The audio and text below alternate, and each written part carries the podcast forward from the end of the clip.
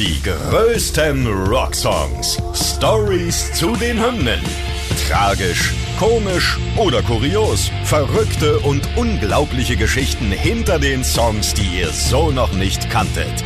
Ihr hört einen Original-Podcast von Radio Bob, Deutschlands Rockradio. Mit mir zusammen Taki Knackstedt. Und mit Benny Zinke. Hallo. Heute Sonne von Rammstein.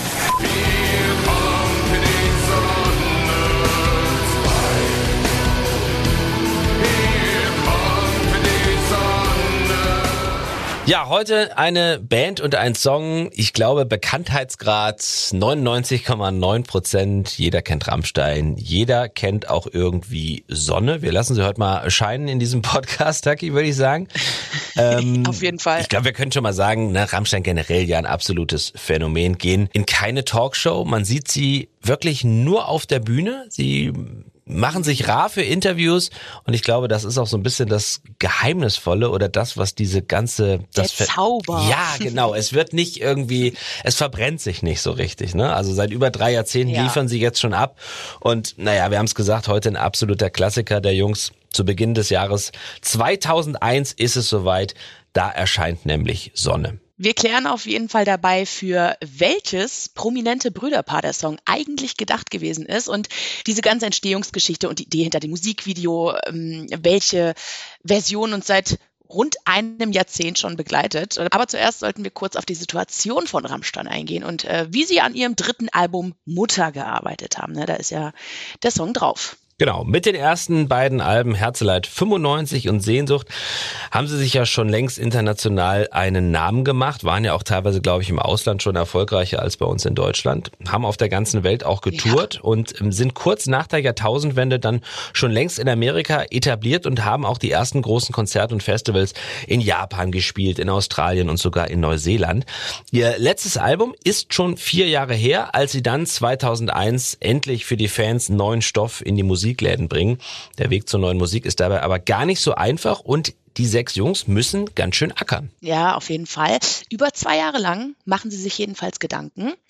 Auf der einen Seite wollen sie sich natürlich weiterentwickeln. Ne? Auf der anderen Seite erwarten ihre Fans auch etwas, ich sag mal in Anführungszeichen, Rammstein-typisches. Ne? Sie müssen sich völlig neu inspirieren lassen, haben gar kein Material mehr von früheren Sessions zum Beispiel übrig. Und um neue Ideen zu bekommen, sind Rammstein dann viel gereist. Und so ging es zum Beispiel nach Heiligendamm das schöne Städtchen an der Ostsee mit Meer direkt vor der Tür und es ging auch nach Südfrankreich irgendwann. Alles sehr hübsch, aber irgendwie führt es dann dazu, dass sie plötzlich zu nett und zu harmonisch für Rammstein wurden. Und äh, das wollten sie dann nicht. Da muss man natürlich entgegensteuern. Also geht's zurück Ja. Von der Ostsee nach Berlin. Kein Meeresrauschen mehr, keine französischen Weinberge und äh, ja, also wieder das harte Stadtleben Passt auch sozusagen. nicht, ne? Nee, passte nicht. Und Flake kann uns ja dazu auch nochmal was sagen. Die sind nämlich nach Berlin in einen Keller gegangen. Und äh, was verbindet man mit einem Keller? Natürlich böse Geschichten. Als wir dann fertig waren, haben wir gemerkt, dass wir ja keine bösen Songs mehr hatten. Also war alles nur so nett und so schön. Also ist ja auch nicht schlecht, aber viele erwarten von uns ja doch, dass es ein bisschen böser ist oder so. Mussten wir dann nochmal nach Berlin und da war dann noch richtig schön eklig, schön im Keller. Und dann kamen auch die bösen Songs dann noch. Finde ich gut. Ich finde in der Akzent tatsächlich, ich hätte jetzt gar nicht gedacht, so, dass äh, der so einen berlinerischen Akzent hat. Oh ja, Flake schon, ja. Das bin ich aus Berlin. Genau. Ja, naja, jedenfalls wird ja nicht nur später mit dem Song oder mit Songs allgemein provoziert, auch mit dem Albumcover. Das zeigt sehr prominent zum Beispiel das Gesicht eines toten Fötus. Der verstarb vor über 200 Jahren und wurde dann konserviert. Und ein gefundenes Fress natürlich für Kritiker, insbesondere der Bildzeitung und die Kirche verurteilten alle das äh, Cover und so weiter. Ne? Man kennt's natürlich. Da hast du alles, wenn die Bildzeitung dich für ein Cover verurteilt, hast du alles richtig gemacht als Band wahrscheinlich. Ja. Aber trotzdem wurde es dann ein voller Erfolg, muss man sagen. Ne? Rammstein sind dann in die Charts eingestiegen, Deutschland, Österreich sofort auf Platz eins und das ist das zweite Album an der Spitze und verkauft sich fast äh, zweieinhalb Millionen Mal. Und mh, ja, man kann an der Stelle auch gar nicht aufzählen, welche Klassiker da neben Sonne auch noch drauf sind. Da müsste man wahrscheinlich das ganze Album nennen. Aber wir kennen natürlich Links 2, 3, 4 oder Ich Ja. will oder Feuer frei. Ne? Hast du Rammstein schon mal live gesehen, Benny? Äh, nee, tatsächlich nicht. Ich bin mal an einem, du schon, ne? Du warst ja schon, du bist ja schon bis nach Prag gefahren, Taki, oder? Ja, ja, ich war äh, 2022 tatsächlich auf dem äh, Tourauftaktkonzert in Prag mhm. und ähm, davor habe ich sie 2010 mal bei Rock am Ring gesehen als Headliner. Ja. Also nee, zweimal bisher schon. Ja, das ist cool. Ich habe es nicht geschafft. Ich bin mal lustigerweise wirklich an dem Stadion, ich weiß gar nicht mehr, war das in Hannover oder war es in, das kriege ich nicht mehr hin. Auf jeden Fall bin ich mal bei den Pyroproben oder Soundcheckproben und Pyroproben in der Nähe des Stadions, ich glaube es war Hannover, vorbeigelaufen und da hast du dann nur so diese Rauchschwaden gesehen, die dann von diesen äh, ne, vom, vom Pyro aufgestiegen sind. Das war, äh, das war nicht, ich war nicht dabei. Ich war, nein, du, also, du hast einen Vorteil gegenüber mir. Ja, aber das ist schon echt, also sehenswert. Ich mhm. empfehle das wirklich jedem. Ein Rammstein-Konzert ist muah, eine 1 plus mit Sternchen. Und Sonne ist natürlich, wie du es gerade gesagt hast, immer dabei. Und äh, da geht wirklich die Post ab. Das ist, ist vom Licht her, von der Pyro auch nochmal viel geiler bei Sonne. Da kann man natürlich mitspielen. Ne? Mhm. Ne? Und dann, äh, ja, ist einfach nur mega. Ja, gehen wir mal wieder zurück in die Geschichte. Also wir waren jetzt rausgekommen Anfang 2001, also die Jahrtausendwende liegt hinter uns. Krass, ne? Auch schon jetzt über 20 Jahre her. Und ja. Äh, beleuchten wir mal so ein bisschen die Hintergründe der ersten Single. Das war nämlich Sonne damals. Schon einen ganzen Monat vor dem Album erscheint sie. Der Song Sonne ist da und ursprünglich schreiben Till Lindemann und Co das Lied für das berühmteste Brüderpaar aus der Ukraine. Und das sind natürlich die Klitschkos. Und äh, mit dem Klitschkos. Wissen. Ja, die Klitschkos. Mit dem Wissen haben die Textzeilen natürlich eine ganz eigene Wirkung. Sonne, die aus den Händen bricht, sich heiß auf das Gesicht legt, schmerzende Brust, Gleichgewichtsverlust und dann noch das laute Zählen bis zehn wie ein Ringrichter. Alles sehr gut auf natürlich einen klassischen Boxkampf zu beziehen. Wusstest du das vorher? Ja tatsächlich ist mir das äh, noch nicht bekannt gewesen. Aber Till Lindemann hat ja auch mal selber seine Gedanken irgendwie ähm, ja, wiedergegeben, als er den Text geschrieben hat. Da hören wir doch mal rein, würde ich sagen. Ich hatte die Vision, der kommt rein, hat diesen Bademantel, diese Kapuze und wie gesagt, das Publikum johlt und grölt, er kommt durch diesen Tunnel in die Halle rein, geht auf den Ring zu mit dem Riff. Praktisch, wenn er in den Ring steigt und hebt die Arme hoch, hier kommt die Sonne, also hier, und sie wird nicht untergehen, also praktisch er macht alles platt. Ich finde das immer. Wahnsinn. Ich finde es immer sehr komisch, wenn man Till Lindemann normal sprechen hört. Ich erschrecke mich dann immer so ein bisschen. Man hört ihn ja eben ja. nicht so oft sprechen und wenn er dann mal spricht und nicht singt, dann denkt man immer, ist er das jetzt wirklich? Aber es war er. Ja, das, deswegen. Ja, finde ich auch. Ne? Wie gesagt, bei Flake ja auch schon. Ja, finde ja. ich auch immer äh, sehr verrückt. Aber wie er gesagt hat gerade, ne, da, also das denkt man nicht, wenn man den Song ähm, oder wenn man den Song-Podcast bei uns jetzt hört, ich kann dir sagen, ich wette, 60, 70 Prozent wussten das nicht. Nee. Vielleicht eingefleischte Rammstein-Fans, ja, aber ja, wobei es ja eigentlich so nahe liegt, ne? wenn man den Text sich vor Augen führt und auch dieses Zählen des Boxkampfrichters äh, bis zehn. Na klar, das passiert im Boxring. Aber gut, ich finde fast noch überraschender als das ist, dass die beiden Jungs, also die Klitschko-Brüder, den Song abgelehnt haben. Ja, obwohl Vitali seinem Spitznamen Dr. Eisenfaust ja in den 2000ern alle Ehre gemacht hat und auch sein jüngerer Bruder Wladimir sehr erfolgreich im Boxen ähm, unterwegs war, lehnen sie schließlich ab. Also sie wollen den Song nicht als als Einlaufmusik für Boxer haben sie ein eher ungewöhnliches Problem als äh, Paul Landers ihnen den Song vorlegt, denn er sei dem Management zu hart gewesen. Also, oh. naja gut, okay, Manager halt, ne? Schön was verkackt, weil ich glaube, ja.